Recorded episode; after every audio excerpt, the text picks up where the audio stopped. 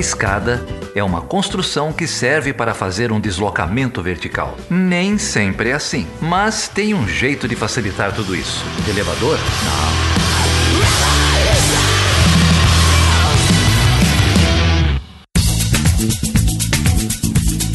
Sejam bem-vindas e bem-vindos, então, a mais um episódio do Chutando a Escada, aqui é a Débora Prado. E eu sou a Carol Pavese. E hoje nós convidamos e recebemos aí convidados mais que especiais, amigos e amigas pesquisadoras e do INEU. É, nós estamos aqui, então, com a Celi Natomi Cook, Celi é doutora e mestre em ciência política pela Universidade Estadual de Campinas, pesquisadora, colaboradora uh, do Instituto de Filosofia e Ciências Humanas da Unicamp e também pesquisadora do Instituto Nacional de Ciência e Tecnologia para os Estados Unidos.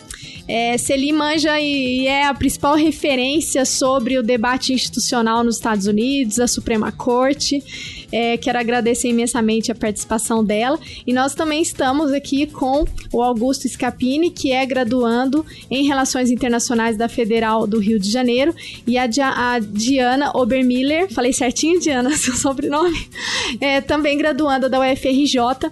Ambos pesquisadores também do INEU e fizeram um trabalho aí incrível, é, e é por isso que a gente convidou os três para bater um papo com a gente. Muito obrigada mais uma vez por terem aceitado o convite e gravar com a gente aqui nesse episódio. Eu que agradeço o convite. Sim, muito obrigada pelo convite, muito bom estar aqui. Sim, é só agradecer mesmo, é uma experiência incrível poder estar aqui dividindo esse espaço com vocês. Bom, a gente agradece também a presença de vocês e vocês estão estreando no nosso podcast com um desafio aí, um tema sempre pesado, né? Quando junta eu e a Débora é sempre bucha.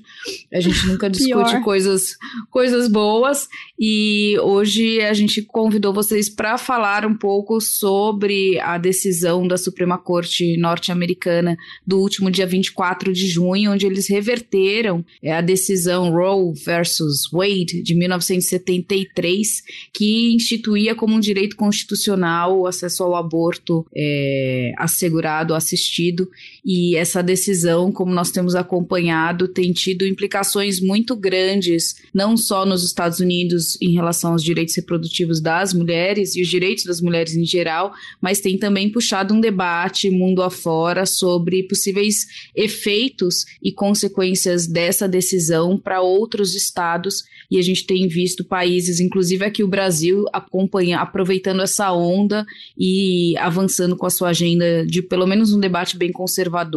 É, e, por outro lado, também temos alguns exemplos de países que têm feito o contrário e tentado garantir constitucionalmente e reforçar o direito ao aborto em seus países para que é, isso não puxe um movimento de reversão dos direitos das mulheres em vários lugares. Mas a situação é muito dramática né? E para isso vocês têm feito uma pesquisa também sobre a Suprema Corte. Então a gente queria discutir com vocês essa decisão, entender um pouco mais esse processo, embora a gente fale de uma federação nos Estados Unidos, é uma forma de organização diferente da nossa, então é, o Supremo, essa decisão ela acaba, os estados têm bem mais autonomia, né? E a gente já tem visto isso sendo revertido em alguns estados, então a gente queria entender um pouco mais sobre essa notícia avassaladora para o direito das mulheres. Sejam bem-vindas com essa bucha aí, essa batata quente na mão. É, Vamos só, lá, Celi. Só, só, complementar rapidinho, a gente vai colocar na descrição do episódio o texto que saiu agora nessa semana, publicado por eles, com o resultado da pesquisa, né, sobre, sobre esse tema no Panorama OPEU. E, então, quero mais uma vez agradecer e a pesquisa é essencial, um tema difícil, mas muito necessário, né? A gente tivemos uma semana muito difícil aqui no Brasil também, com casos horrorosos, né, de violação de direitos reprodutivos, do direito a, ao aborto, né? Teve o caso da da, da, menina e daquela juíza em Santa Catarina e agora também de, da atriz, né? da atriz que, enfim, é até difícil falar, né? O absurdo que aconteceu, o show de horrores que tem sido aí é, esse debate na imprensa, né? Então, bom, só para falar mais uma vez, obrigada e, e A palavra está com vocês. Bom, é, obrigada novamente pelo convite. É muito bom estar aqui com vocês, inclusive com o Augusto e com a Diana, que trabalharam muito bem comigo, tiveram muita paciência comigo durante esse tempo e foi. Espero que a gente escreva mais daqui em diante, né? É, primeiro, é bom é bom deixar claro assim, né, que o aborto não é um tema específico de trabalho, né? Eu trabalho com a ideia do direito civis em geral dentro dos Estados Unidos e como o judiciário vem é, atuando, o judiciário americano vem atuando na questão dos direitos civis, né? E eu venho apontando que esse judiciário vem transformando a concepção de direitos civis dentro dos Estados Unidos e atingiu seu ápice aí com o governo do Donald Trump. Por que o ápice, né? Porque ele mudou a cara do judiciário federal americano, ele está completamente transformado, não é só a Suprema Corte, mas são as cortes federais de apelação que estão completamente é, é, mudadas, né, desde o período anterior, e, e, isso a gente já vem sentindo nas decisões que os juízes de apelação vêm proferindo com relação a direitos civis. Então eu tenho mapeado, né, nessa pesquisa que eu faço para o INEU, eu tenho mapeado essas decisões e tenho lido devagar, devagar, né, mas tenho lido as decisões que eles têm tomado com relação a direitos civis, para verificar o que interpretações eles estão fazendo da primeira emenda, por exemplo, né, que é um dos casos mais emblemáticos aí que nós tivemos decisões importantes esses dias mesmo, né, com relação à separação entre Estado e religião, financiamento de, de financiamento público para escolas privadas religiosas, tivemos a questão das orações nas escolas novamente, né, em, em debate, temos a questão do aborto, né, tem a questão das armas, né? Tudo, tudo isso sendo debatido aí e sendo arrasado, né, por essa corte conservadora que nós temos agora. E ela não está sozinha, né? Essas cortes federais de apelação, os juízes de Trump vêm fazendo um serviço bem é, exemplar, assim, no sentido do que eles querem mesmo, né? Do que eles sempre formularam em termos de políticas, em termos de ideológicos, né? De políticas públicas. Então, é bom situar, né? Essa, essa primeira, essa primeira questão. E para fazer o panorama sobre o aborto com a Augusto eu me comprometi a fazer essa análise, né? Como eu trabalho com mobilização do direito, que é a mobilização, a mobilização do direito conservadora, eu fui estudar o papel, o papel não, né? É, quem são os amigos curi, as organizações que fizeram parte dos amigos curi conservadora, que foram, foram centenas, né, de amigos curi escutados, ouvidos Suprema Corte, tanto de um lado quanto do outro, né, da, da, do caso judicial, tanto do caso judicial envolvendo Texas, né, que a gente teve uma lei do Texas aí também bastante complicada, quanto a lei do Mississippi, né. Então eu fui estudar essas mobilizações conservadoras e ver o que, que eles estão falando ali, né, para verificar também o quanto dessa argumentação que está lá nos amigos curis, nos amigos curi conservadores vão, vão estarão presentes na decisão que a gente teve aí na semana passada, né?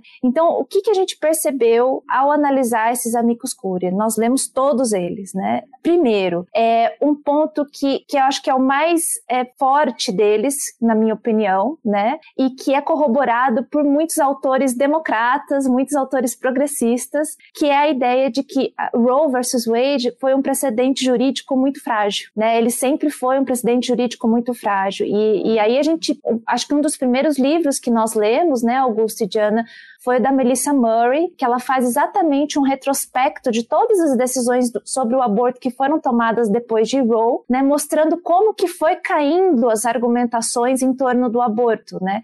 Ela não, ela não se sedimentou em torno de uma única ideia, ela foi se, ela foi se é, rarefazendo, né? Ela foi se, foi, foi uma, foram decisões rarefeitas que foram destruindo Roe enquanto um precedente jurídico válido, né? E aí entra é, esse uso estratégico dos conservadores dessas teses democratas e progressistas criticando Roe, né? É, no sentido de dizer, Roe não pode ser visto como um precedente dentro da doutrina do stare decisis, né? Que é, significa o quê? Que são precedentes que devem ser respeitados pela força argumentativa e pelo tempo, pelo período que ela, que ela tá, se encontra em, em vigência. Eu queria que você esclarecesse para as ouvintes, para os ouvintes, né? É, o que, que seria então esse amicus curiae, né? É, a gente teve então primeiro, né, como você disse, e o texto de vocês vai abordar, né, no, durante o governo Trump a gente tem ah, uma onda, né, conservador, uma aliança, né, também transnacional, antigênero e antidireitos reprodutivos. E aí você mencionou então que dois estados naquele momento, né, em 2018, o estado do Mississippi aprovou uma lei contra para restringir, né, o direito ao aborto. E aí depois teve o estado do Texas também, né? É, se você e o que que significa essa análise do amicus curiae? Qual que é o impacto que ela tem? Se você puder só esclarecer claro, esse pouco. Claro, Amicus curiae, é, chamado de amigos da corte, né? São quando é, é quando se mobiliza é, argumentos ou relatórios né, de pessoas envolvidas ou que serão impactadas pela que podem ser impactadas pela futura decisão. Né? Então, as organizações da sociedade civil né, se, se organizam e formulam esses, é, não, é relato, não é bem relatório, né, mas são briefs que eles chamam, né, briefs de amicus curiae que eles enviam às corte, à corte e a corte ouve esses amicus curiae. Né? Então, tanto de um lado da questão quanto do outro, enviaram esses amicus curiae. Inclusive, a presença de amicus curiae é muito importante para a, a, a, seleção do caso, né? Porque a corte, ela tem, a corte americana ela tem muita discricionariedade, ela tem muito poder na seleção dos casos que vão entrar. E a presença de muitos amigos curi é um indicativo da importância da questão a ser decidida. Obviamente que tem a questão ideológica dos juízes que estão lá, né? E, além de outras questões, mas a presença do amicus curiae é muito importante também, né? Então é isso. Então é, é como se você fosse uma organização, por exemplo, uma organização de defesa dos direitos reprodutivos da mulher, vai lá, né? E, e, e coloca um amicus curiae, coloca um, um, um brief, né? Para colocar argumentos válidos, muitas vezes tem argumentos científicos, tem argumentos jurídicos, tem tudo quanto é tipo de argumento, né? Então, nesses amigos conservadores, o que, que a gente imaginava que fosse encontrar, né? O que, que você imagina que você vai encontrar lá? Tem organizações religiosas é, judaicas, tem católicas, tem protestantes, evangélicas, tem de tudo, mas eu imaginava que a gente fosse encontrar algo mais caricato, né? No sentido daquela, aquele argumento religioso, aquele argumento moral forte. De fato, isso tá lá, né? Não, não, isso não tem um argumento, inclusive, moralista sobre a mulher, tem muito disso, é um negócio assustador, mas eu acho que a, a fortaleza, né, a força dessa, dessas argumentações não tá aí, porque eles sabem que esses argumentos vão ser muitas vezes descartados pelos juízes até para dar o seu, a su, seu argumento de autoridade, né? E o que, que a gente percebe de argumento de autoridade dentro desses amigos cores conservadores é, além dessa ideia de que Roe é um precedente jurídico frágil e que por isso ele pode ser, ela pode ser revertida, né, que é, é inclusive uma decisão do próprio Brad Kavanaugh, que é um dos juízes da Suprema Corte, que ele tem essa ideia, né, de que uma, uma vez que esse, esse precedente ele se mostra problemático, não só problemático juridicamente, mas socialmente, por que socialmente? Eles falam, eles falam, eles dizem o seguinte, Roe não foi capaz de pacificar entendimentos em nenhum momento da sua vigência. Né? Ela sempre teve, ela sempre esteve é, é, é, inserida em conflitos muito sérios, políticos e sociais. Né? Ou seja, a decisão não foi um pacif uma pacificadora dessas questões. Né? Então seria mais um motivo para revertê-la. Então a ideia de usar Roe como um precedente bastante frágil é algo muito forte nesses amigos curi, né? Algo que eu, que eu notei bastante.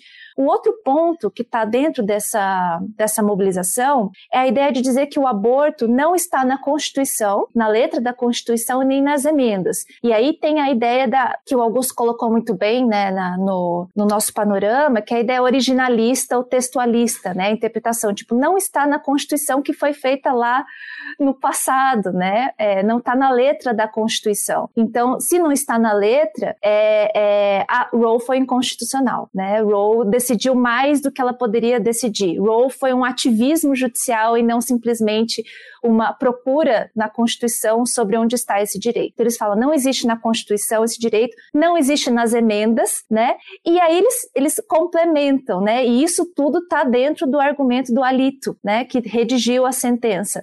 Ele diz: o aborto também não está na história americana, não está na tradição e nem na cultura americana. Então eles tomam essa ideia de história, tradição e cultura americana como se fosse um bloco monolítico, fechado, imutável, que não reconhece, inclusive, as diversidades e pluralidades dentro do próprio Estados Unidos, né, dentro, dos próprios, dentro do próprio país. Então, é bastante complicado. E por que, que é complicado? E isso a Diana vai poder falar mais porque esse tipo de argumento impacta de fato em outros direitos que foram garantidos pela Suprema Corte, como é o caso do casamento homoafetivo, né?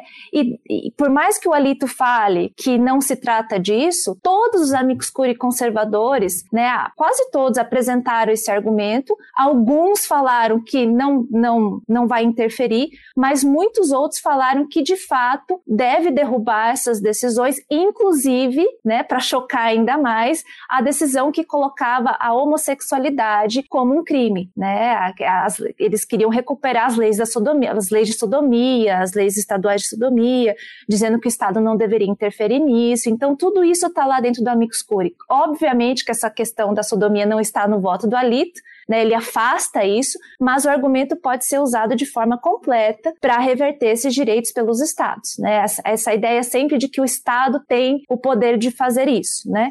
É, outra questão que tem que aparece bastante é, e que o Alito fala, mas ele não, ele não entra no tema da, ele não entra nos temas da eugenia e do racismo, mas ele entra na questão moral. Ele diz o aborto é uma questão moral, né? O aborto não é uma questão de saúde pública, o aborto não é uma questão questão de direitos reprodutivos, o aborto é uma questão moral, né? Por quê? Isso, isso aí muitas vezes para justificar também por que, que ele não vai mexer em outros direitos como o casamento homoafetivo, que ele diz. Qual que é a diferença da liberdade exigida pelas mulheres no caso? É a liberdade de tirar a vida de um inocente, de uma vida inocente. Agora, o casamento homoafetivo, apesar de não estar na Constituição, apesar de não estar nas emendas, apesar de não estar na história, na cultura, na, na, na tradição americana, ele não viola viola direito de nenhuma outra pessoa, entendeu? A vida de nenhuma outra pessoa. Então, aí poderia continuar nesse sentido, né? Nos amigos pluriconservadores, a gente encontra muita questão da eugenia e do racismo, apontando que as leis relacionadas ao aborto, eles colocam isso em letras garrafais, né?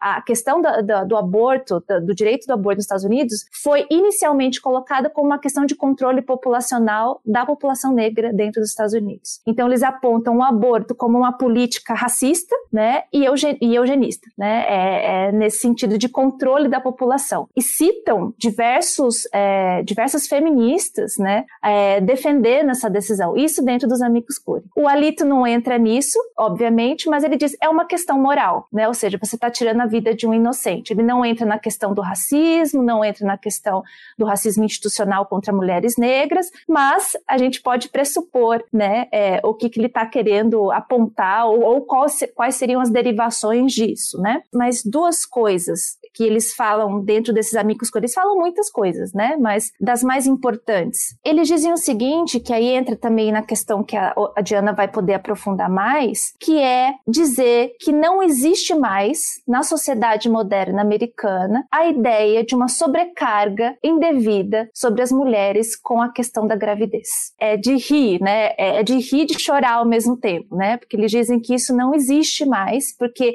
as mulheres são politicamente ativas, né? E eles dizem que muitas dessas leis que estão restringindo o aborto, mesmo que já estavam restringindo o aborto desde é, com, com Roe em vigência, foram leis aprovadas, né, e apoiadas por mulheres, por políticas, né, por parlamentares mulheres, né? Então você tem esse tipo de, de raciocínio e tem um raciocínio ainda que entra na questão das políticas, que eles dizem o seguinte, olha, além da mulher ser ativa politicamente, você tem a Safe Haven Laws, que os estados têm leis que assegura algum tipo de, de ajuda, né? A Diana vai poder falar mais sobre isso, é, ajuda financeira ou ajuda é, é, de cuidados que a mulher vai ter com essa criança se ela, não, se ela decidir por não fazer o aborto, né? Então eles têm essa ideia como se fosse, né, fosse a salvadora da pátria, né? Mas aí você ouve podcasts, né? Eu ouvi um podcast outro dia do The Daily, que é do New York Times, e eles entrevistaram um,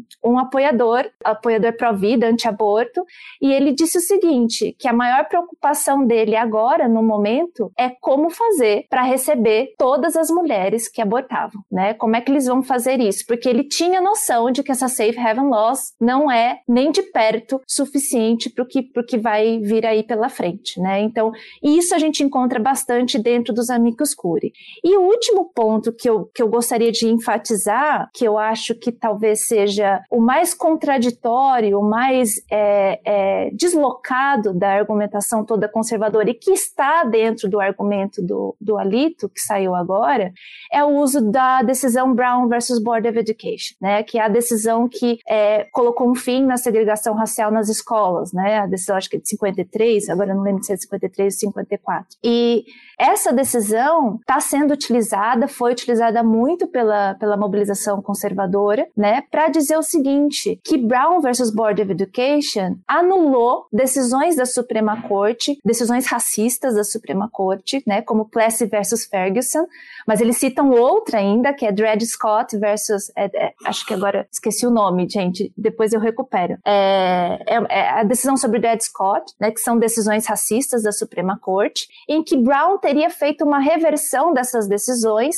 e por isso eles usam Brown como um fator para dizer, olha, decisões horríveis da Suprema Corte já, já foram revertidas por ótimas decisões, como foi o caso de Brown. Então, Roe também pode ser revertida, porque ela é uma decisão inconstitucional. A grande questão é que, na história da mobilização conservadora dentro dos Estados Unidos, você tem um ódio, você tem uma ojeriza completa por Brown versus Board of Education né? Eles nunca gostaram dessa decisão, justamente por quê? Porque foi uma decisão que impunha, né, é, segundo eles, uma moral, né, geral sobre os estados, impedindo que os estados regulassem a questão da segregação racial dentro de cada território, né? Então eles sempre bateram nessa tecla do, da união colocar sobre os estados a sua vontade. Só que agora Brown aparece com uma decisão maravilhosa, né, em que eles, eles vão se apoiar para quebrar Roe. Só que Roe está fazendo fazendo exatamente o oposto, né? Você está dando aos estados o poder de decidir sobre a vida das mulheres. Então, o que, que vai acontecer? Algumas mulheres vão ter direitos, outras não, né? Ou seja, é, a ideia de um direito cidadão, de uma cidadã dos Estados Unidos, simplesmente não existe, né? Porque você ter direito dentro de um território e não ter o outro dentro de um mesmo país é a mesma coisa dizer que você não tem nenhum direito, né?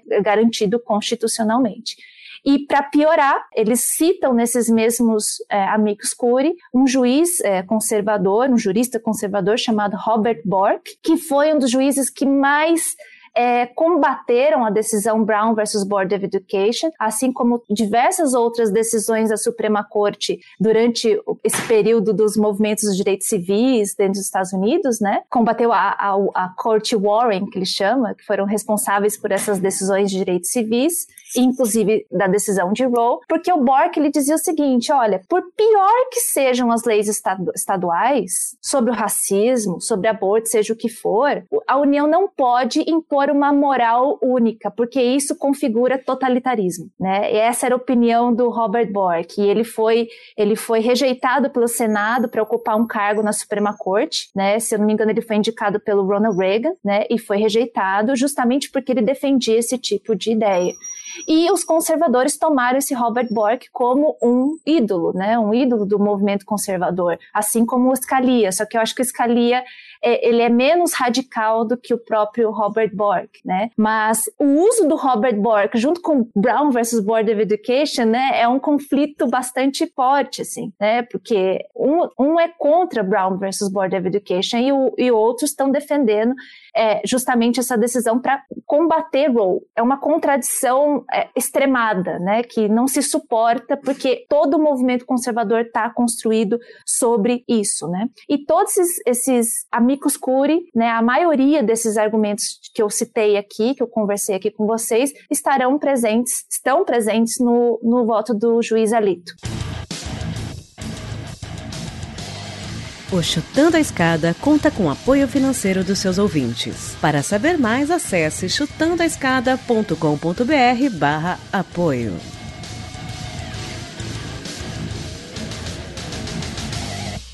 Tirando o apanhado geral do que você falou, acho que um ponto também que você traz que é importante, né, é a questão de que essa decisão ela vai contrariar decisões anteriores, né? E aí quando você disse sobre deixar na mão dos estados, contraria um comportamento histórico da Suprema Corte de sempre quando tem uma tendência de, de, de conflito entre uma lei estadual e uma, e uma decisão do governo federal, a tendência tem sido historicamente da Suprema Corte de ficar ao lado da União, né? Tipo, não, a gente precisa centralizar, a União é importante, aí usa. Principalmente em questões de direitos civis. Né? Exatamente, né? é que, é, que aí volta nos federalistas. Então, é, há um rompimento ali de uma, de um, uma tradição da própria Suprema, Suprema Corte, né?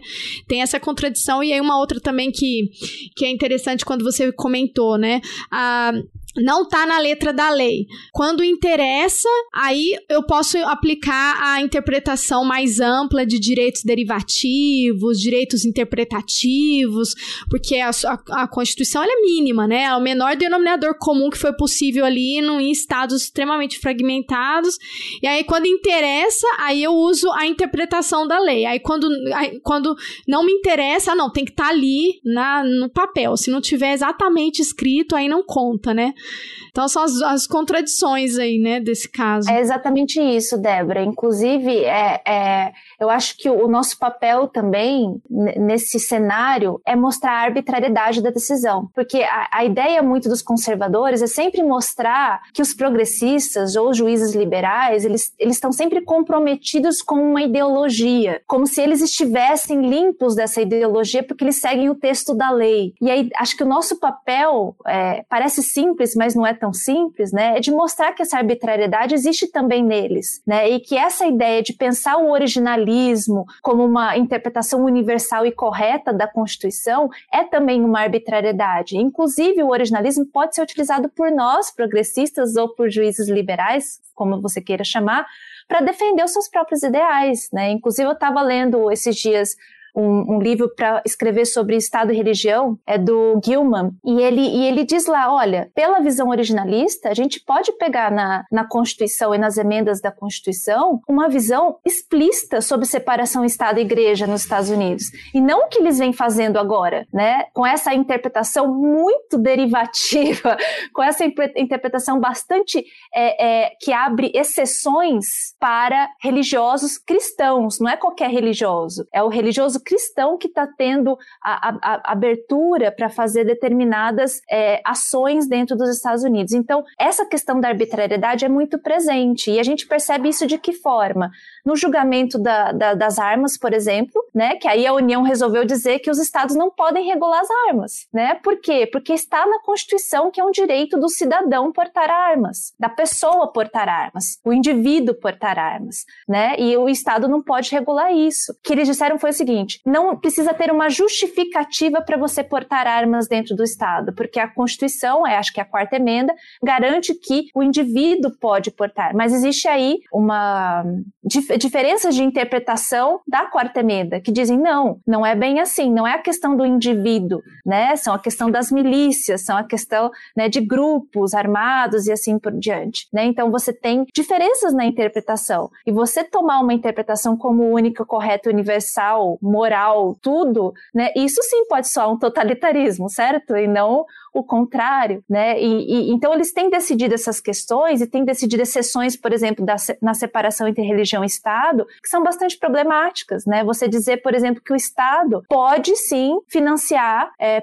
é, com dinheiro público instituições religiosas, né? Ou que o, o Estado pode sim é, ter símbolos, pode fazer orações dentro do, das assembleias legislativas estaduais e assim por diante, né? Desde que o Estado não force aquele aquela religião, é, ele não estará violando lei nenhuma. Ou ainda que empregadores que, que demitem pessoas por serem homossexuais, por serem, por, tar, por estarem grávidas, ou qualquer outra coisa né, é, que, que apareça no sentido de violação de direitos civis, esses sujeitos eles não vão estar violando lei, lei, nenhuma porque eles estariam seguindo as suas crenças religiosas, né? Então eu, eu não vou vender um, o caso do bolo, o famoso caso do bolo, né? Eu não vou vender um bolo porque isso vai contra as minhas crenças religiosas e e a Suprema Corte é, referendou essa ideia, né? Então ela abriu exceções para uma lei geral, né? Sendo que em outras ele não abre, né? Na casa do, no, no caso do, do travel ban do, do Trump, por exemplo, teve diversos casos, né? Questionando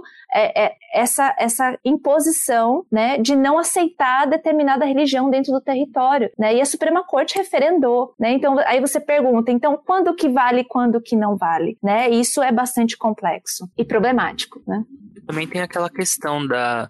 A Suprema Corte também é, permitiu que agências de adoção, né, é, proibissem casais é, homossexuais de adotar crianças, né? Baseado no, na, nas crenças religiosas também. Então dá pra ver como realmente tem muito essa força, né? Eles colocam esse direito acima de, de outros direitos civis. Como se tivesse uma hierarquia de direitos que são mais importantes que outros. Na, na verdade, eu acho, Augusto, que eles fazem uma reinterpretação dos direitos civis, né? Eles, eles, não, eles não estão colocando nada acima dos direitos civis, eles estão dizendo para os liberais, os progressistas, como que nós devemos os direitos civis na, na sua integridade e na sua, no seu verdadeiro significado, né? Sim, então sim. é isso que eles estão dizendo, transformando a ideia de direito civil dentro dos Estados Unidos. Jana, entre no debate. Não, eu acho que é, onde eu posso contribuir melhor é falando um pouquinho dos impactos sociais dessa decisão e que vão muito além da, da proibição do procedimento em si, que já teria um impacto enorme né, por si só, mas afetam também outros direitos e outras questões de saúde reprodutiva em geral. E eu vou mencionar alguns aqui, mas assim, existem muitos outros.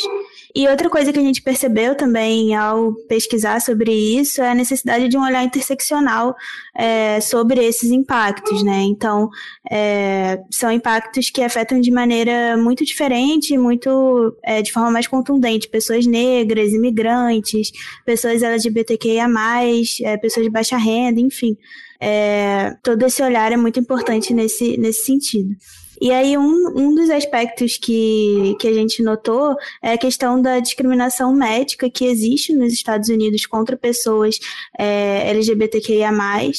E aí, nesse cenário, as clínicas de saúde reprodutiva, que, é, dentre vários serviços que oferecem, oferecem o procedimento ao aborto, é, são um espaço seguro para essas pessoas é, acessarem cuidados de saúde em geral, e especialmente os cuidados de afirmação de gênero, no caso de pessoas trans. É, e aí a gente vê também o que a Celi mencionou, que é essa afinidade entre o direito ao aborto e demais direitos dessa população LGBTQIA+, como o casamento homoafetivo, né, que foi é, um caso na Suprema Corte, mas também procedimentos de afirmação de gênero, que não chegou aí para a Suprema Corte, mas também é, seria um direito nesse sentido.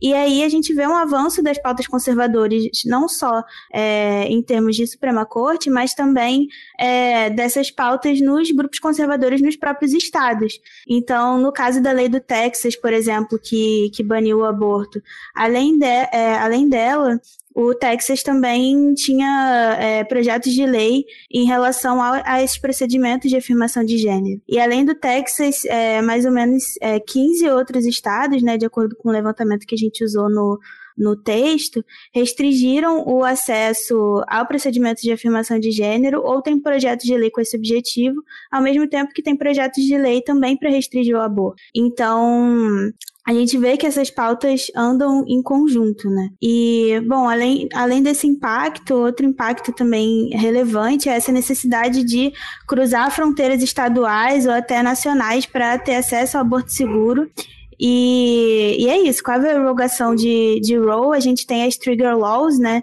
que diversos estados já tinham projetos de lei encaminhados para assim que é, a decisão é, fosse divulgada, para já aprovar esses é, banimentos ao procedimento, né, E, e aí, com isso, teve um levantamento também que a gente usou, que era que em torno de 20 estados americanos, né, do total de, de 50, deveriam aprovar essas restrições severa, severas ao aborto, né, e a gente vai ver como isso vai é, se confirmar ou não agora, né, e apenas 13 seriam destinos para o pro procedimento. Então, assim, é uma sobrecarga enorme e que dificulta é, a própria questão da saúde reprodutiva das mulheres, das pessoas que vão acessar é, o procedimento de maneira geral. E aí a gente vê também um impacto é, é, com grávidas que so, sofreram abortos é, espontâneos, tanto pela limitação, né, acesso ao serviço à saúde, e aí os tratamentos ficam é, por vezes mais difíceis, tem toda a questão de é, farmacêuticos ou até mesmo médicos que vão ficar com receio de, de prescrever tratamentos necessários é, por conta do, do, da proibição né, ao aborto, e também a, é, a questão dos processos de condenação contra essas mulheres. Então, é, nos últimos 15 anos, né, a gente usou também esse dado de um relatório, é, teve um aumento de 33% no número de mulheres punidas por supostamente né, prejudicarem a saúde dos seus fetos, e é claro que aí, é, nesse, a maioria desses casos envolvia mulheres negras e de baixa renda, então a gente tem esse cenário de mulheres é, que já têm uma dificuldade de acessar o cuidado é, médico né, nesses casos, e além disso, ainda tem essa questão é, de uma possível punição, né, uma possível condenação judicial por um aborto espontâneo, assim, coisa que não, não teria nada a ver com, com aborto eletivo. Né. Enfim, então tem esse cenário também. E aí, para é, fechar, tem também esse argumento que é usado pelos conservadores, né, como a Celia mencionou, é, de que não existe mais essa sobrecarga é, das mulheres com a gravidez. E é o que a gente vê na realidade é que é um, é um cenário lá de políticas públicas é, que é total, são totalmente assim, é, ineficazes, ou enfim, em uma escala muito menor do que o argumento conservador fala que existe, né? E, e aí a gente trouxe esse dado também, que entre os países da, da OCDE, os Estados Unidos são um dos países que menos investem em serviços de cuidado infantil e é o único país é, que não tem uma política nacional de licença familiar. Então, é, só através disso a gente consegue ver que tem essa indicação de que é, as políticas que existem nos Estados Unidos para isso são muito insuficientes e não são em âmbito federal, então ficam muito é, de acordo com cada estado. Então tem uma sobrecarga nesse sentido também. Bom, vocês trouxeram muitos pontos extremamente interessantes e preocupantes para a gente pensar a questão. A primeira é, é, identificar o quanto há uma abordagem bem seletiva e ambígua da Suprema Corte em relação ao tratamento desses direitos individuais, né, direitos civis, que ora são considerados uma questão federal, ora quando há estados com uma agenda bem conservadora que tem espaço, então se deleta delega, né, para os estados e se tira dessa jurisdição mais federal para poder justamente permitir que esses estados avancem com seu conservadorismo. Então tem essa é uma abordagem bem à la carte, né? É, e também o quanto isso está ligado a outros direitos, a uma agenda conservadora em geral e é uma perseguição dos direitos das minorias, mas dos direitos das mulheres, né? Que nesse caso entram como minoria política, mas não como minoria popular populacional, né? E, e na fala de vocês, é, foi me incitando alguns exemplos ou alguns casos que a gente já vem tendo conhecimento, que aliás essa questão do, da restrição ao acesso ao aborto, mesmo que antes da revogação da, da decisão Roe versus Wade, os estados já vinham buscando brechas nas legislações para fazer, né? Então também é, não é algo que vai ser eh, desencadeado a partir de agora, ao contrário, né? Vai ter uma legitimação para esse processo, mas a gente já vinha estados, principalmente com relação ao acesso à pílula é, abortiva, né? Que é uma, uma possibilidade de se fazer um aborto é, bem menos intervencionista ou bem menos em, é, com menos implicações para a saúde da mulher, menor, menor risco num, num, estágio bem precoce ainda da gravidez, né? Então, por exemplo, caso de estupro, inclusive, né? É, e aí alguns estados já dificultando o acesso a essas pílulas, então as mulheres comprando por correio ou as pedindo para amigas de estados onde o acesso a essa pílula não precisava passar, por exemplo, por um atendimento médico presencial, né? Porque vão ter estados que você conseguia, principalmente na pandemia mudou isso, né? Acho que a pandemia trouxe uma, é, uma mudança para as práticas também de aborto bem, bem também ambígua. Alguns estados ah, flexibilizando mais, porque aí as mulheres é, não precisavam de todo esse atendimento médico e de passar por muitas etapas até ter acesso a um aborto legal, e outros estados aproveitando a pandemia para restringir ainda mais, né? Então, acho que os Estados Unidos é marcado por essas contradições muito claras em estados muitas vezes fronteiriços.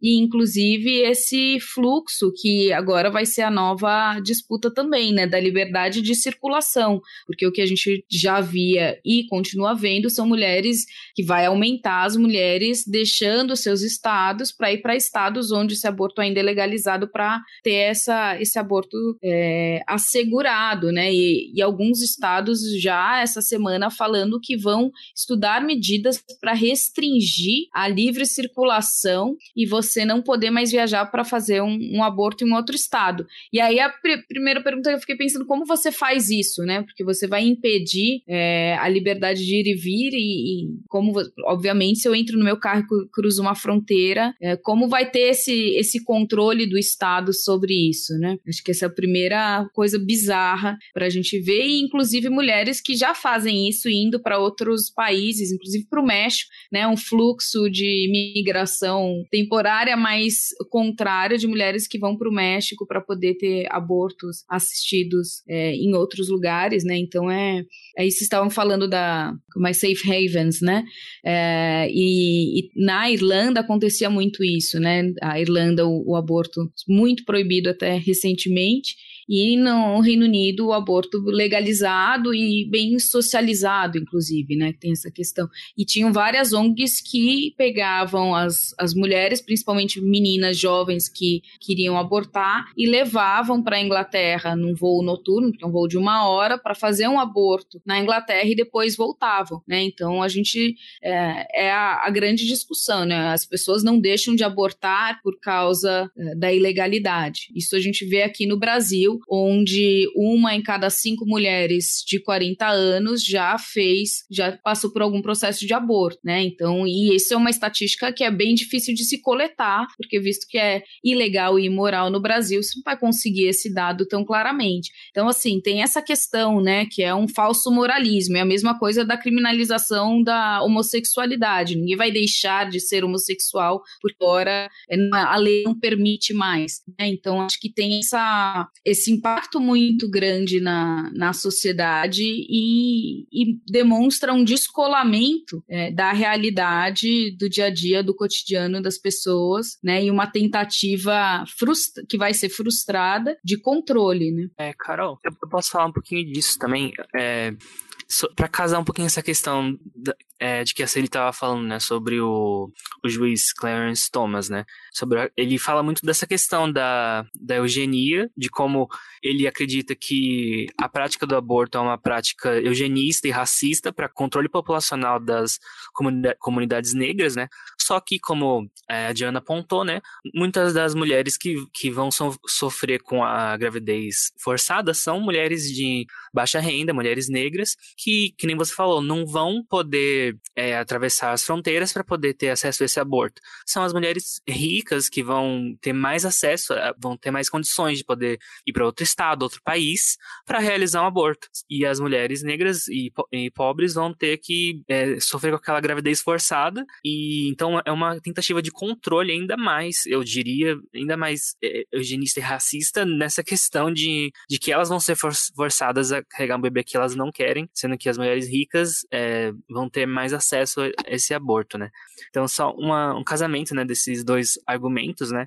inclusive o, o, o, juiz Clarence Thomas é um juiz negro, né, da Suprema Corte, e ele mesmo disse que ele já pensa no futuro, né, em, em reverter outros, outros precedentes, né, por exemplo, de Griswold, que é um caso que, que, que a decisão defendeu o direito dos dos casais é, de usarem é, métodos contraceptivos de forma privada, né? E outras coisas. É, o, o caso de Lawrence, que é, é sobre a questão da, das, das leis de sodomia, né? Que a Celi falou. E também o, o, o né? Que é sobre o casamento homoafetivo, né?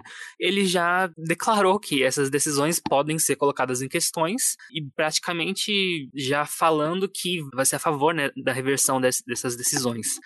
Então, né, é, a gente vê em muitas interseções, muitas coisas, é, levantar esse ponto, né, das, das condições socioeconômicas, né, que vocês estavam falando, né, para poder casar esses dois argumentos, né, pra gente ver a própria hipocrisia desses argumentos, né, só essa coisinha. O que eu queria comentar, Augusto, e concordando com você, né, e trazendo como a Carol trouxe, né, a Carol falou assim, ah, os estados já, já existiam de fato, né, já existiam as, as, as, as restrições, e eu até ia perguntar perguntar para vocês também sobre isso, né? De que é, foi um movimento é, proposital dos estados colocarem leis na expectativa de parar nas cortes de apelação para em algum momento chegar na Suprema Corte. Então, assim, já existia esse medo, né? Esse receio da, de, de grupos é, de organizações de defesa dos direitos humanos, direitos civis nos Estados Unidos, de que isso fosse acontecer, né?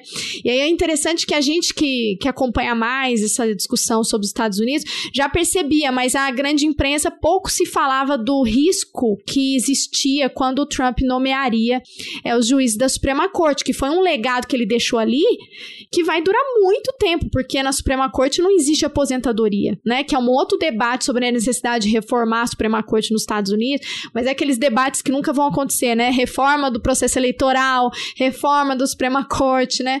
Sempre aparecem os problemas, né? Então, assim, são juízes que vão ficar ali uma vida, né? Então, é, me lembro, acho que vocês vão se lembrar quando a, a Ruth Bader tava doente, né? Todo mundo, não, aguenta firme, fica aí, né? Tipo, porque era isso. Se ela sair, vai ter indicação de um conservador e foi isso que aconteceu, né? E, e aí eu só queria fazer um comentário, né, sobre isso, né? De que é, existia uma estratégia sistemática de que vai chegar na Suprema Corte e a gente vai conseguir é, rever reverter, né? Foi uma estratégia desse, dos estados mais conservadores também, né? Apesar da gente ter essa expectativa, a, a, gente fica chocado, porque o impacto dessa decisão, eu acho que vai além do impacto prático. Ele é simbólico também, né? É um impacto simbólico de, de, de que, que dá um recado para o mundo, né? Porque os Estados Unidos, apesar de vocês apontaram muito bem, né? Se a gente for comparar com os dados de desigualdade de gênero, né? De equidade de gênero, desigualdade social, abismo social e de renda e tal, tá bem além, bem aquém dos países da OCDE, né? Um país desenvolvido, mas com, no, com dados, né? Com, com indicadores sociais piores que muito, muitos países da América Latina, né? Mas é um recado, né? Tipo, grande potência aí dando esse recado nessa pauta, né? E aí, o que você trouxe, Augusto, e que a Diana também apontou, eu acho que é muito emblemático, né? Porque não é só questão dos direitos das mulheres, né? Vai além de pessoas LGBT, que ia mais, de retrocesso em outros direitos direitos civis, né? A questão que também a gente pode conversar um dia, um, talvez um só para só para isso, mas do direito ao voto, né? Como a gente tem restrições aí ao longo do tempo. Então, assim, é o conto de Aya, né? Acho que a Margaret Atwood mandou lá é, um texto essa semana, a gente pode depois é, colocar na descrição, mas é, é um. É, um, muito bom esse texto. É, e é um impacto, assim, muito chocante, né? Que a Carol trouxe muito bem, muito preocupante, né? Do que, que isso pode acarretar em outros direitos, né? É, e esse perigo, né, da Suprema Corte acabar não ter mais um equilíbrio de brands, né? Porque você pega a Suprema Corte vai ficar acima, né? De, de outras decisões, né? Eu queria perguntar para vocês só um pouco, porque eu fiquei, assim, curiosa para entender melhor também duas questões, assim, é, específicas sobre isso, sobre a decisão da corte. Como que foi o debate ali dentro? Porque, se vocês puderem explicar, né, que é isso, a Suprema Corte está na maioria, como que é esse cenário, qual que é a previsão, como que rolou o debate ali, porque eu sei que teve um racha dentro da Suprema Corte, né, se vocês puderem abordar essa questão pra gente também, é, eu acho que ia ser bom pra gente entender um pouco como que rolou, como que aconteceu ali, né, porque o juiz que redigiu a, o, o debate, ele foi muito criticado, inclusive dentro da corte, né? Samuel Alito. Isso, Alito. É só uma questão relacionada ao que a Carol falou, com é, várias coisas que ela falou e que a Débora falou também, né? Sobre a questão das pílulas abortivas, né? E a questão do, da pressão é, entre os estados que a Diana mencionou, né? É, a questão das pílulas abortivas, eu ouvi um podcast outro dia com aquela Margot Sanger Katz é, pro The Daily, e ela estava falando sobre essa questão das pílulas, né? Diz que vai aumentar absurdamente a compra dessas pílulas por internet, né? Só que já, como a Carol falou, já tem estados colocando restrições a essa compra, né? E já tem estados também prevendo formas de controlar a correspondência,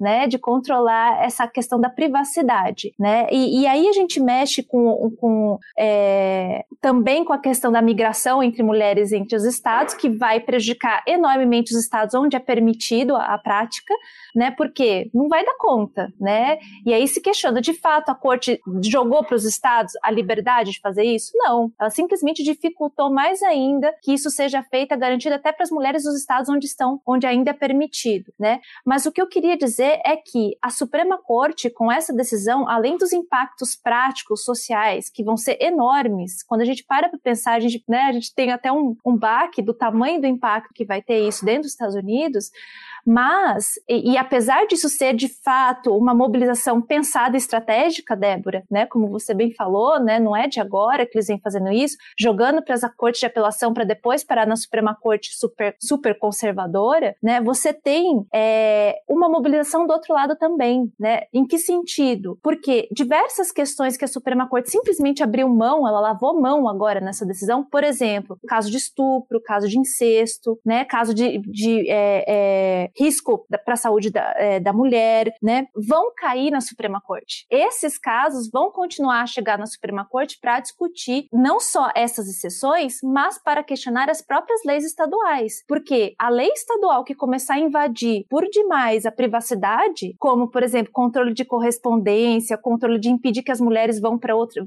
né, outros estados fazer é, o aborto e tal, não sei o quê, isso vai implicar em, em violações dos direitos civis dessas mulheres. E isso vai, vai, obviamente, impactar no que a corte vai ter que julgar, né? Então, é, isso vai continuar sendo um, um, um, problema. Ela não, ela não terminou um problema, né? Se ela esperava pacificar a questão, ela piorou, né? Ou seja, vão, outras questões vão surgir aí nesse, nesse, nesse interim. E, inclusive, o John Roberts, que o Scapini vai falar daqui a pouco, que o Augusto vai falar daqui a pouco, ele vai ser, vai ser, pode ser talvez um juiz que vai é, ser um pouco mais ponderado nessas questões de direito à privacidade, né, que vão surgir daqui, daqui a pouco, e na questão da, da tanto do risco para a mãe, quanto estupro, incesto e assim por diante. Sim, é exatamente isso, né? É, essa questão dos juízes, né?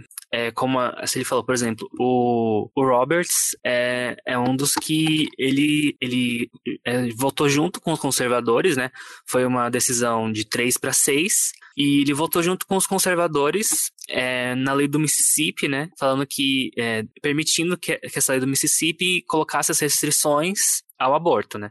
Mas ele, ele proclamou no próprio voto dele que ele não teria é, apoiado a, a reversão completa de Roe versus Wade, né? Ele se colocou contra, ele falou que a corte foi muito além em fazer isso, né? Mas mesmo assim votou com os conservadores, né? A gente teve os três votos é, dissidentes, né? É, das juízas Sonia Sotomayor, a, a juíza é, Helena Kagan, né? E o juiz Stephen Breyer, que são os, os liberais da, da corte, né? E o restante, os juízes conservadores, né? Que votaram a favor da, dessa permanência da lei do Mississippi, né? E usaram vários argumentos, né? É, quem redigiu o, o, o, o, voto mesmo realmente foi o, o juiz Alito, né? E ele mesmo faz uma crítica aos outros juízes, falando que os juízes não consideraram, os juízes liberais, não consideraram o, o interesse do Estado em em, em proteger o feto, proteger a vida do feto. É, e mesmo considerando outras é, essas questões das mulheres, né, os impactos para as mulheres. Então, é, foi, realmente um, um, voto que a gente sabia que ia acontecer, né? No texto, eu procurei fazer um, uma análise de como os juízes se comportavam historicamente é, em relação a esse assunto, né? Porque a gente, é, no momento que a gente estava redigindo o texto, né, ainda não tinha essa confirmação exata de que ia sair essa decisão, né? Nós ainda estávamos analisando a, os fatores, né?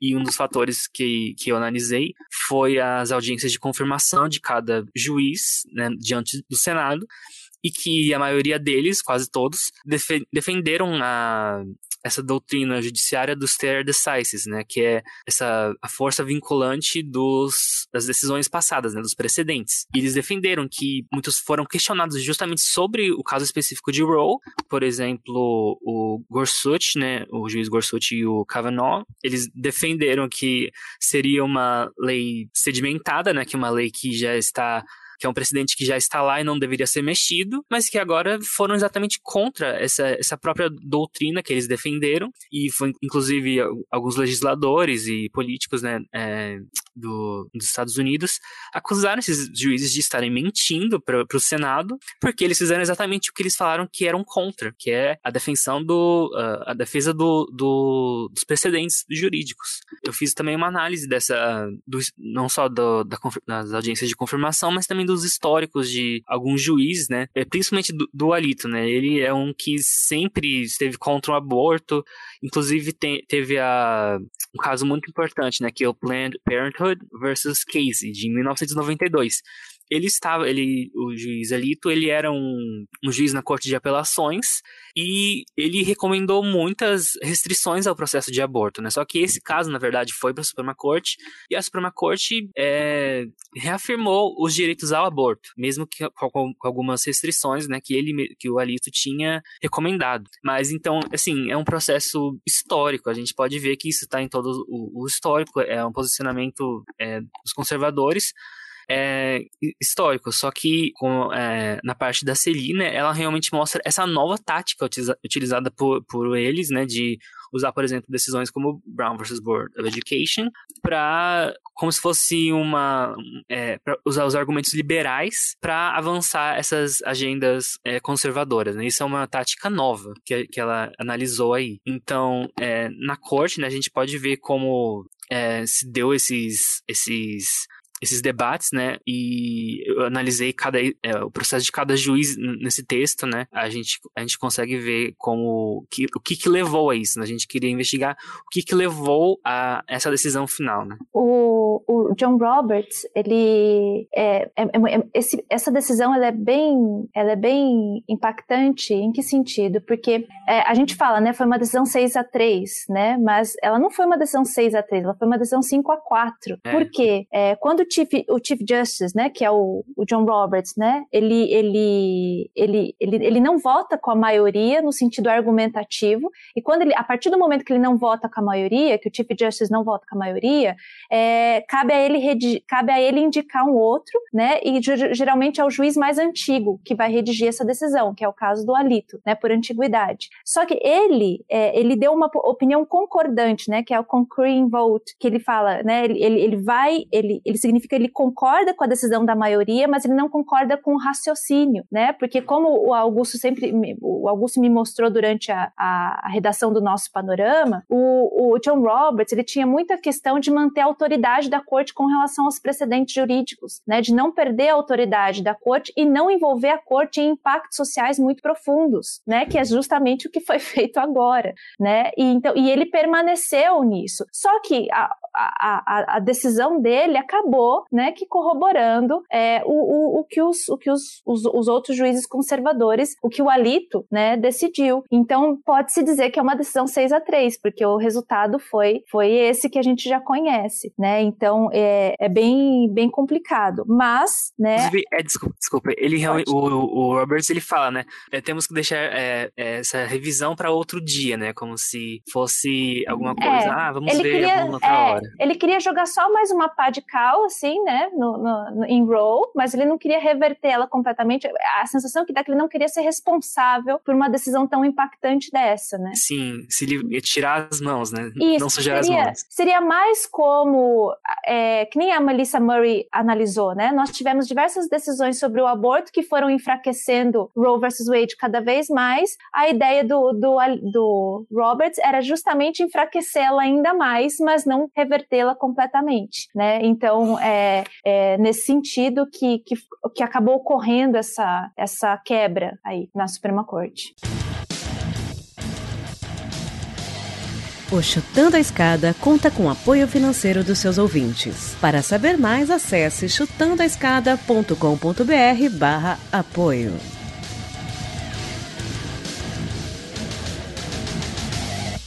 Bom, muitas coisas, né? A gente pode ficar muito tempo aqui.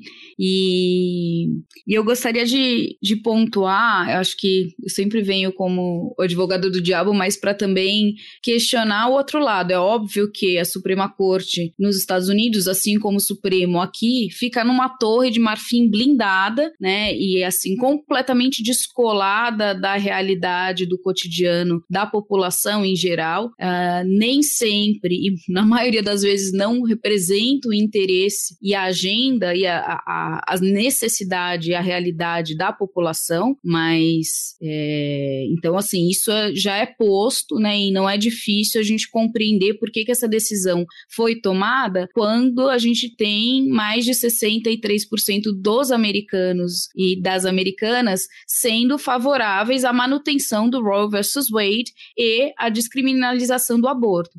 É óbvio que esse dado é, na Federação Norte-Americana a gente vai ver ele sendo distribuído de uma forma bem assimétrica, depende do estado em questão, né? Então, quando a gente fala a maioria absoluta dos americanos ou mais 60% dos americanos, depende de onde a gente está contando. Vão ter estados onde a população, inclusive, é mais favorável é, à criminalização do aborto, né? Então, isso é uma, é uma questão bem cultural, religiosa, que faz parte dessa dinâmica dos Estados Unidos.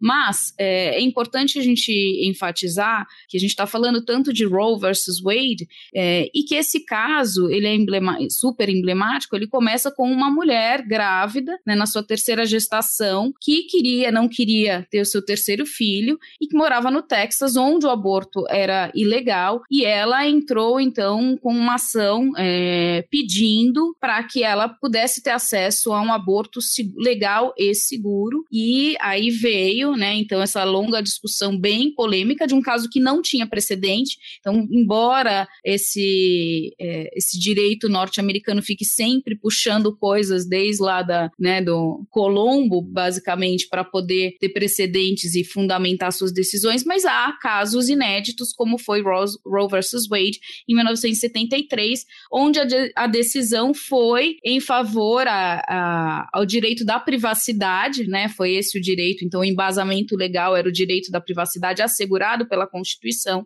que então garantia que ela pudesse ter ingerência sobre o seu corpo, ainda mais no período bem inicial da gravidez, né? É, então foi um caso emblemático de uma mulher comum, né, que queria, ela não queria revolucionar a humanidade, mas ela queria é, ter o controle sobre o seu corpo, né? E isso surge também num momento do movimento feminista, onde a gente tem essa que a gente vai falar de segunda onda aí do feminismo, justamente que vem para defender os direitos reprodutivos das mulheres, né? Também a gente vai ter o boom da pílula, né? Do anticoncepcional, então essa liberdade sexual da mulher, é, que está por trás também muito disso. Esse controle sobre o corpo tem a ver também sobre o, o controle sobre a sexualidade, a liberdade sexual da mulher, né? É, e é, então, assim, é importante a gente enfatizar o quanto tem por trás tanto indivíduos quanto um movimento feminista que foi responsável por essa descriminalização e por essas por assegurar esse, né, tinha um momento histórico e um, uma questão fatual ali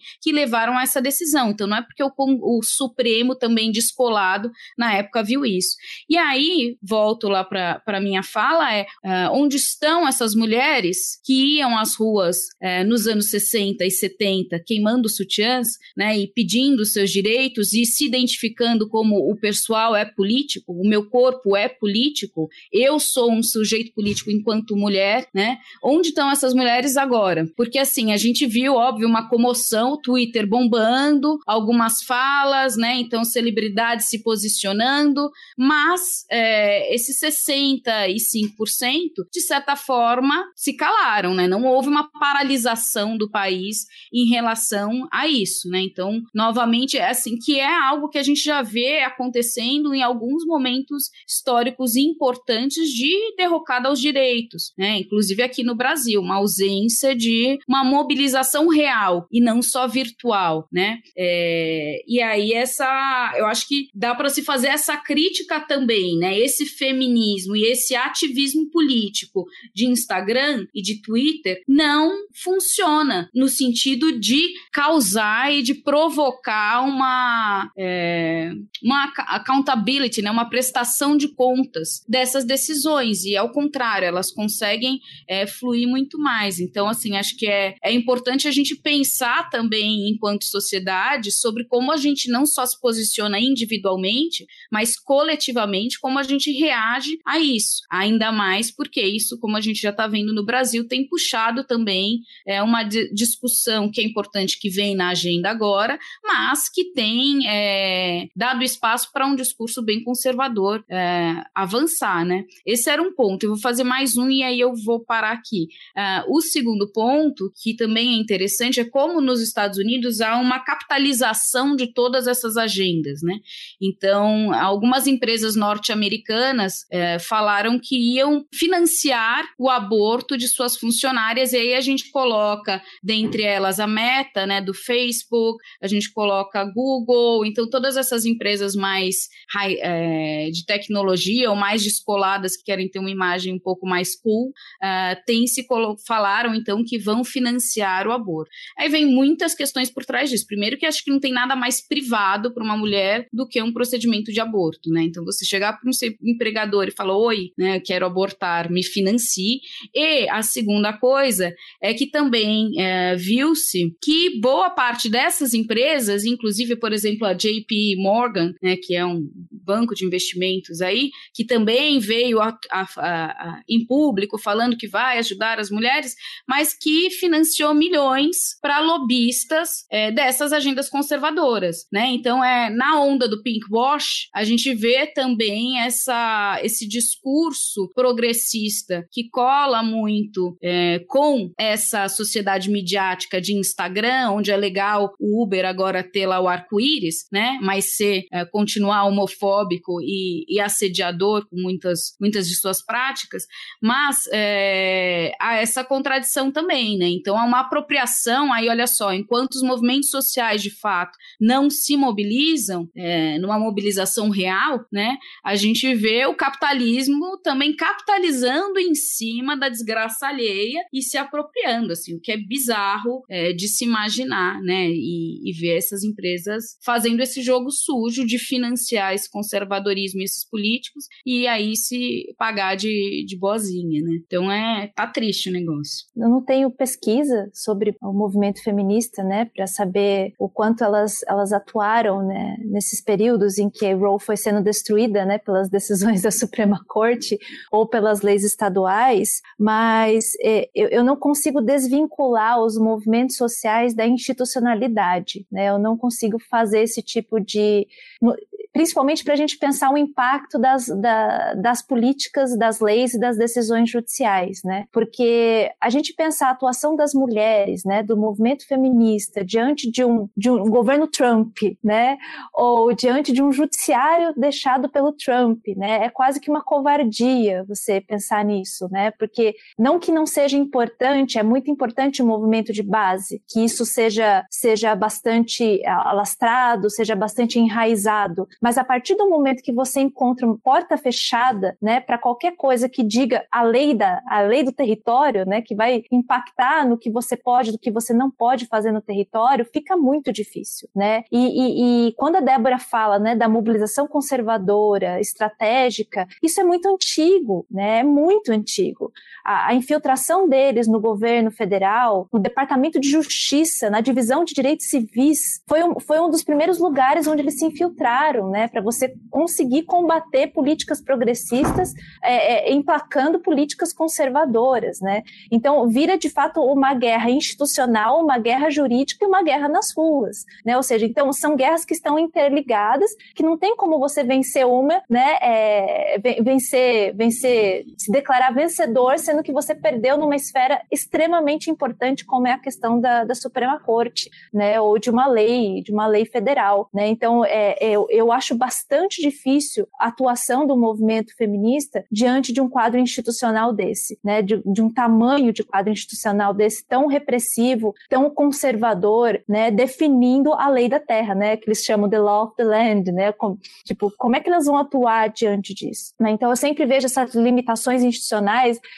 Inclusive, tenho amigos que me chamam de muito institucionalistas, porque eu sempre procuro ver o que de fato você pode fazer naquele espaço, o que de fato vai impactar em termos processuais na vida da, daquelas mulheres, né? Então, eu sempre penso nessa questão, não querendo defender, né, um movimento que talvez não tenha tido impactos é, efetivos, né, ou, ou, não parou o país para olhar para essas questões, mas eu também olho muito para a questão de como, como que se mantém esses movimentos, sabe? Como como, porque muitas vezes essas decisões elas dão gás, elas dão combustível para que essas organizações continuem a se mobilizar, continuem a, a, fazer protestos nas ruas, a fazer protestos no legislativo, no executivo e assim por diante, né? Mas é, eu vejo com bastante dificuldade a atuação é, delas neste momento, né? E aí entra também na questão que você falou, que é da capitalização dessas agendas, né? É, e aí a gente entra muito naquela literatura sobre movimentos sociais né, que tem uma literatura muito, como é que se diz, é, empolgada ou muito,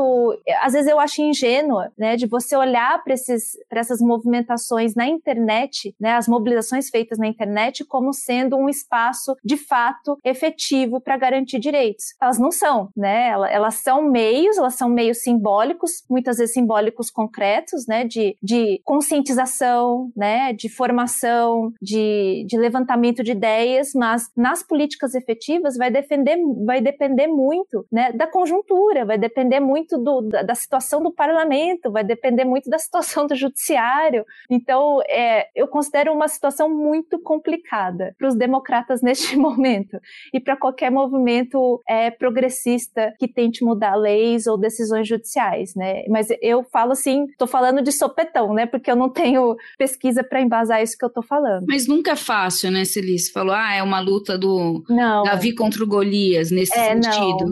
Não, Nunca, não é... sempre que você quer abalar uma estrutura hierárquica. Não, e, é, não. Entendeu? É. Ó, então, um assim, exemplo. nunca ia ser. Mas a questão, assim, nesse caso, inclusive, meu, teve um vazamento, né? Sim. Dois meses antes. Então, assim, Sim. já se sabia dessa eminência dessa decisão. Não é nada assim, ah, ó, o Supremo, Sim. entendeu? Fez um coquetel e resolveu colocar, tava bêbado e pôs na pauta isso. Não foi isso. Né? A gente teve aí dois meses, inclusive, de preparação para uma mobilização muito maior. Mas a minha crítica é que a gente está num processo de uma sociedade cada vez mais conservadora, aqui inclusive, né? E é, essa onda conservadora vindo, inclusive assim, que a gente também não vai nem tocar aqui, mas quando a gente pensa como isso não vai repercutir numa governança global no que diz respeito aos direitos das mulheres, porque agora quem são os Estados Unidos para virem ficar bancando ou financiando projetos para, né, neocoloniais aí, mas para difundir sua agenda, mas que tem um papel até tinha até um papel relevante nessa questão, né? Os organismos internacionais mesmo, como vão discutir direitos reprodutivos, porque a gente não está falando só de aborto, né? A gente está falando dos direitos reprodutivos e da ingerência da mulher sobre o seu corpo, que ninguém discute a do homem, né?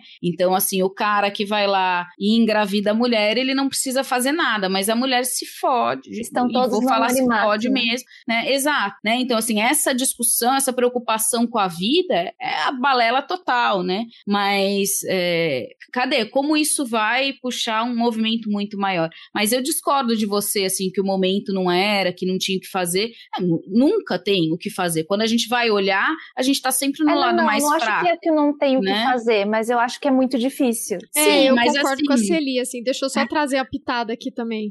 É, porque, é, primeiro que existe um, historicamente, um aparelhamento aparelhamento, né, por parte do Estado, né, americano, né, é conservador. Conservadorismo já vem já há muito tempo, né, ocupando espaços ali, né. Tem a, a Luísa Mateu, a gente pode até trazer ela para fazer para falar sobre isso, que ela sabe muito mais que, que eu, mas sobre a questão da religião, né, é, dentro do, da política, né, e ela fala que, tipo, começa a se institucionalizar um departamento, é, mas aí não é isso, não é liberdade religiosa de qualquer religião, né, a religião cristã dentro do próprio governo, que vai contra esse entendimento de que o Estado tem que ser laico, né, que a Celi trouxe é, durante a fala dela. Então tem esse, tem esse aparelhamento, historicamente, né, de um Estado que vai se tornando cada vez mais conservador, né, então você tem uma estrutura é, patriarcal muito engessada, né, e a sociedade, os Estados Unidos, a gente fala que é um país, mas não é, é uma nação extremamente fragmentada, né, porque se a gente pegar ali a costa leste a costa oeste,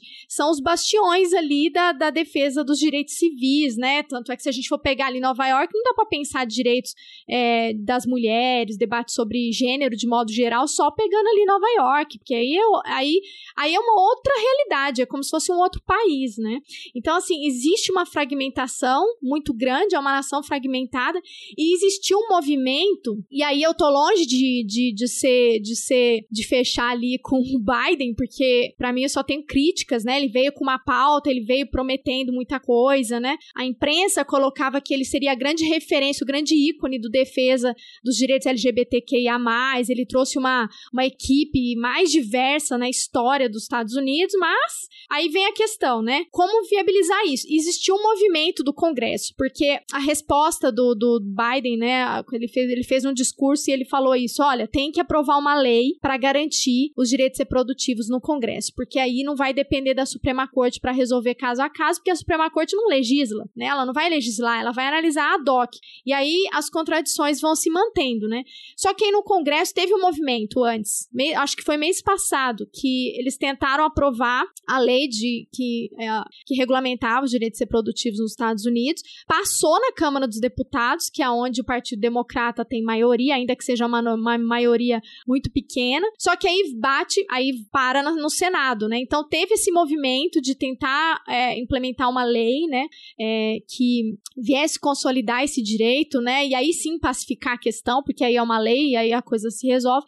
Só que a gente tem uma, um Senado extremamente conservador também, de maioria republicana, né, historicamente. Aí vem as discussões que, que sobre isso, né, sobre por que, que o, o Senado muitas vezes ele não representa a, a população, porque hoje os Estados Unidos a maior parte da população é democrata. Só que o Senado é republicano. Por quê? Porque você tem a questão da divisão das cadeiras, né?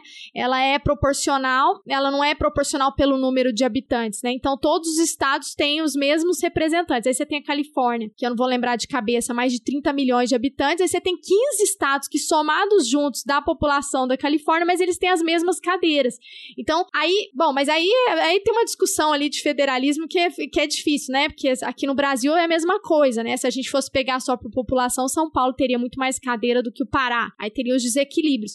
Mas na prática, o que acontece? Acontece que a gente tem um monte de senador ali republicano e que, na verdade, eles estão ali é, representando um número pequeno de, de habitantes, né? Da população, de fato, né? E aí, esses desequilíbrios, eles. Desequilíbrios, bom, enfim, aí fica o debate se é desequilíbrio ou não, mas essa estrutura, né? Ela é muito engessada. Então, assim, teve esse engajamento, e aí, por exemplo, quando o Trump foi eleito, né? O principal marcha que, é, que se mobilizou contra ele foi a Marcha das Mulheres, né? Esse movimento da Women's March, né? levou milhões de pessoas para Washington, mas é isso, como acessar, né? Porque historicamente você se distancia é, dos movimentos sociais, né? E é um processo que a gente percebe que o Brasil vai caminhando no mesmo sentido, né? Se a gente for pegar nos governos anteriores ali, quando se discutia a pauta de gênero é, no Congresso, os movimentos sociais tinham espaço. Hoje existe um, um aparelhamento de outros grupos conservadores que vão passar a ocupar essa agenda, né? Então, assim, é uma estrutura muito bruta. Não quer dizer que. Aí, o que eu acho que um ponto que, pelo menos para mim, mas eu, eu teria que estudar mais, eu realmente não tenho. Tô aqui só fazendo uma reflexão, que eu acho que o Partido Democrata meio que deixou passar foi essa questão dentro da Suprema Corte. Embora eles tinham já feito a proposta de, de fazer uma reforma na Suprema Corte, de ter um limite de indicação, para que não acontecesse isso. O único presidente conseguir fazer é, vários, indicar vários, né? E aí traz esse desequilíbrio desequilíbrio, né? Eu sei que existiu isso, mas eu acredito que a imprensa talvez não tenha divulgado tanto o risco que estava acontecendo ali, né? De você ter uma, um, um, movimento já, já de muitos anos, né? De juízes conservadores, que uma hora a, a conta ia chegar, né? Fazer um comentário apenas é, sobre a ligação, né, a ligação de movimentos sociais com a institucionalidade, pensando no judiciário, né, é, os democratas pecaram muito, né, nessa ligação, né, e, e eu estava estudando, eu dei uma parada agora, mas eu estava estudando a, a, reforma da Suprema Corte que o Biden propôs, né, e, e vendo as indicações democratas, a ligação dessas indicações democratas históricas, né, no histórico, vendo as ligações deles com os movimentos sociais, né, e são ligações muito pífias, né? Você não tem, você não tem grandes pessoas ali representantes de movimento de direitos civis, né? Ou, ou, ou pessoas que fizeram parte da, da advocacia gratuita de direitos civis, todas essas questões, né? E, e pelo contrário, quando a gente pensa na, no movimento conservador, todos esses juízes que foram indicados pelo Trump para as cortes federais de apelação, para as cortes distritais federais, para a Suprema Corte, são juízes que têm muita ligação com o movimento social conservador, né? Então eles se acham, de fato, fato, eles, eles se portam de fato como as vozes de uma parte da sociedade, né? Não é da sociedade inteira, mas eles estão eles estão muito ligados com essa com essa com essa camada conservadora, coisa que o Biden percebeu, né, e resolveu ele, ele na carta dele, né, para os senadores falou, olha, é hora da gente pensar em juízes com ligações com, com a base, né, com, com base de movimentos sociais preocupados com direitos civis e assim por diante, né, mas isso é um negócio a longo prazo que vai demorar muito para conseguir reconstruir um judiciário minimamente decente para defesa de direitos civis básicos lá dentro, né, inclusive de direitos de voto que também estão sendo sendo destruídas. Né? Eu coloco na conta do Partido Democrata, porque assim esses equívocos históricos do partido é, contribuíram para a gente estar tá no cenário que a gente está hoje, um partido engessado, um governo que não consegue avançar e, e aí essa é, é, quando vocês falaram do Amicus Curia, Curia, não sei se eu falei certo, mas eu fiquei me lembrando o lobby, os caras têm um lobby enorme, tem think tanks, né, que tem conservadores. Sim, Amicus Curia é o lobby no, no, no judiciário. É, aí eu fico pensando, gente, cadê o lobby do, do do, dos, dos, partidos, né, do Partido Democrata que deveria então engajar nessa, nessa pauta, né? Eu, sei lá, eu, eu coloco na conta ali do, do Partido Democrata que não conseguiu construir um consenso, né? Que pegou uma liderança ali que o Biden nunca foi muito, né, muito consensual da decisão dele, né, de escolher não, ele. O Biden é um Alckmin, né? É, assim. tipo, não, teve centro, muito democrata centro, criticando as mulheres, né? Teve muito democrata, muito democrata criticando as mulheres. Criticando as mulheres. É, aí, aí você tem uma onda, né, um crescimento. Primeiro que já tem uma baixa representatividade de gênero nos Estados Unidos absurda. O abismo de representação política nos Estados Unidos das mulheres, se eu não estiver enganado, chega a 25% no Congresso. Aí as mulheres que vão são as conservadoras, são as republicanas. É, que é o que a gente teve aqui, Que é o que né? a gente tem aqui. Exatamente. Aí eu fico, aí eu fico, que a gente teve. Pô, por que que não fortaleceram a candidatura de mulheres para presidente? Aí vai lá, coloca a vice-presidente, a Kamala Harris, só para dizer, fazer de conta, né, que é aquilo que a Carol falou do pink wash. Partido Democrata é pink washing, né? O Biden tinha sido acusado de assédio. Não, mesmo no Supremo, né? Você viu aí um negro, um latino, né? E votando extremamente conservador. E um, e, e, um acusado de assédio, né? Ah, não, mas aí isso passou. já entra no, na é, regra. É. Nossa. É. Mas mesmo as minorias, quando estão representadas, são escolhidas minorias conservadoras que não vão necessariamente né, defender uma agenda progressista. É, o Partido Enfim. Democrata não quis comprar briga, né? Igual o que tá ah, acontecendo ah, aqui nas eleições no Brasil. Ninguém quer falar sobre direitos reprodutivos porque não quer perder voto.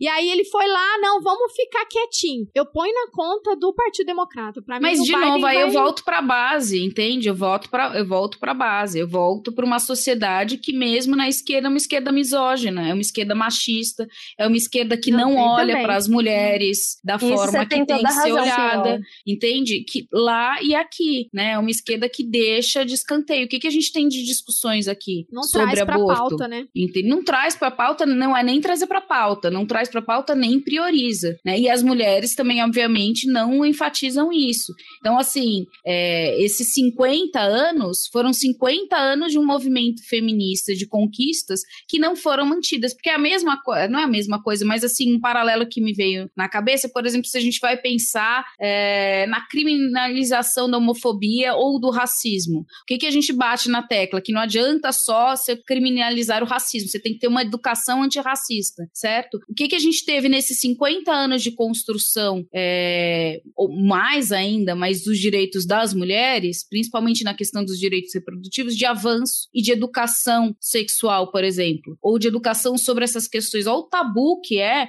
mesmo entre nós aqui de uma elite intelectual, de você discutir aborto claramente, né? Assim, de você discutir sexualidade claramente. Então, assim, não avançou. E aí, sinceramente, não adianta esperar que vai vir lá de cima. Quem tem que fazer isso é a base, entendeu? Então, assim, eu acho que isso sinaliza é, uma perda muito grande para a força do movimento feminista, para uma discussão sobre direito das mulheres, né? É, e o quanto a esquerda também tem prestado um desserviço às mulheres. Não adianta a gente bater só na direita conservadora, mas é uma esquerda retrógrada, machista e que continua assim.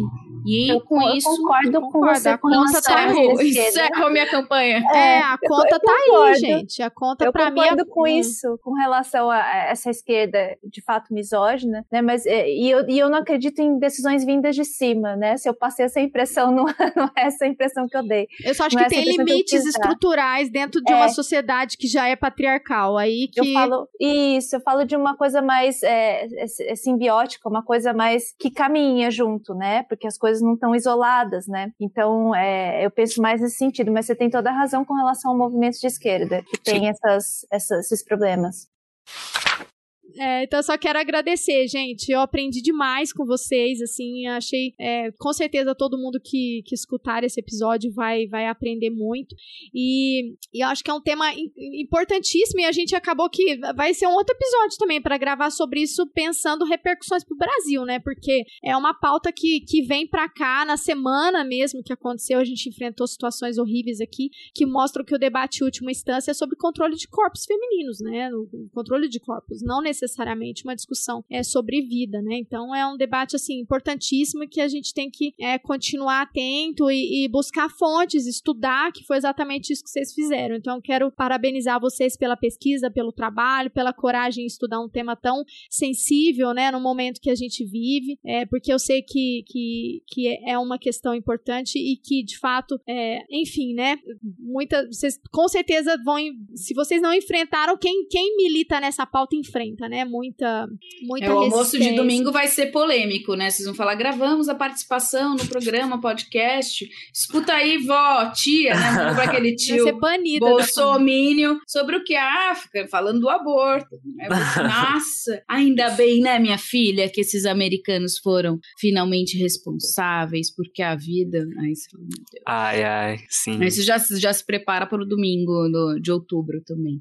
Bom, gente, vocês são ótimos, lindos, maravilhosos, adoramos. Voltem. Augusto, você tá Eu embaixo da agradeço. cama, é isso? Eu, é que eu, eu moro numa república com cinco outros meninos. Cara, É mas uma você parece ser alto. Você parece ser alto. Você deve estar todo torto aí, cara. Duas horas Sim. assim. Um pouquinho. Nada como a lombar de, de um graduando, né? Se eu ficasse Exato. assim, não Quando levantava a gente mais. é jovem. A lombar de um graduando é ótimo. Você acabou de ouvir mais um episódio do Chutando a Escada. Para apoiar, acesse chutandoaescada.com.br barra apoio.